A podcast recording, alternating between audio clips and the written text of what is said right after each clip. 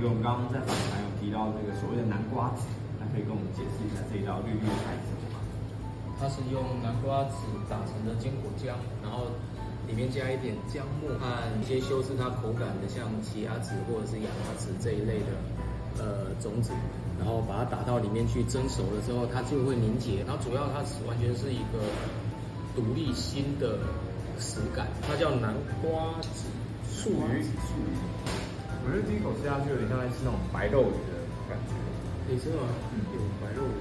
它有一个比较不一样，就是我们现在吃的这些口感，跟把它放到水里面再一起去蒸蒸过之后的口感，它会不一样。而且你刚刚提到说它有一个姜的味道，很像是我们在吃喝那种鲜鱼汤里面有那种姜片的一点点姜的香味。发现这个姜在里面的感觉，它其实是很微量、很微量的姜。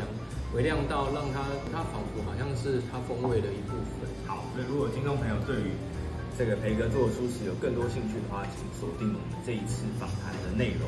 然后大家也可以到元萃熟食做来品尝这一道菜或者是相关的料理包，那就等大家自己亲自来体验啦。